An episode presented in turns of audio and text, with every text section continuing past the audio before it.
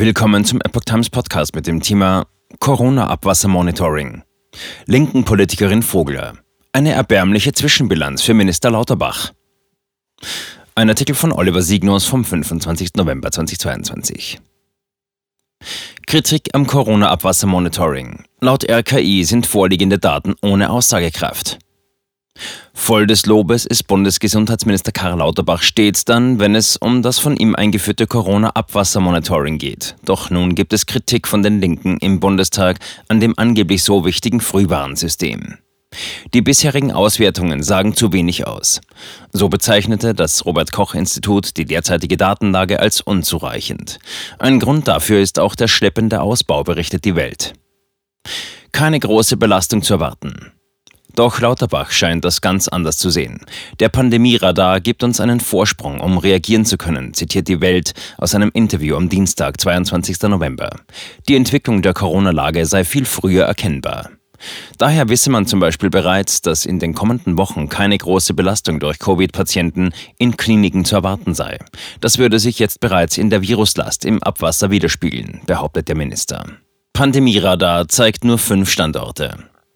Einzusehen sind die angeblich so wertvollen Daten, die aus Abwasseranalysen stammen, auf der Internetseite des Robert Koch Instituts. Doch haben die Informationen im sogenannten Pandemieradar, den Lauterbach im Sommer eingeführt hat, nur wenig Aussagekraft. Bei der letzten Aktualisierung stand 24. November, am Mittwoch, 16. November, waren nur fünf Kläranlagen aufgeführt. Davon vermeldeten drei eine fallende, zwei eine gleichbleibende Viruslast. Insgesamt, so die Information, nimmt das Infektionsgeschehen ab. Viruslast im Abwasser kein repräsentativer Wert. Die höchste Zahl an Standorten seit Beginn der Erhebungen im Juni 2022 war 22. Im Wochenbericht des RKI sind auch nur maximal 25 Standorte ausgewertet. Darin heißt es daher auch, der Indikator Viruslast im Abwasser ist kein für das gesamte Bundesgebiet repräsentativer Wert. Aus den Daten könne derzeit nicht präzise auf Inzidenz, Prävalenz oder Dunkelziffer geschlossen werden. Diese Bilanz der Behörde widerspricht allerdings Lauterbachs Behauptungen, der stets die Aussagekraft betont. Messungen in 105 Klärwerken. Dabei gibt es in Deutschland 105 Standorte, die die Coronavirus-Last regelmäßig messen. Das geht aus einer kleinen Anfrage der Bundestagsfraktion Die Linke hervor, schreibt die Welt. Dabei handelt es sich um 20 Klärwerke, die die Europäische Union fördert. 24 finanziert das Bundesforschungsministerium, 61 Standorte bezahlen die Bundesländer.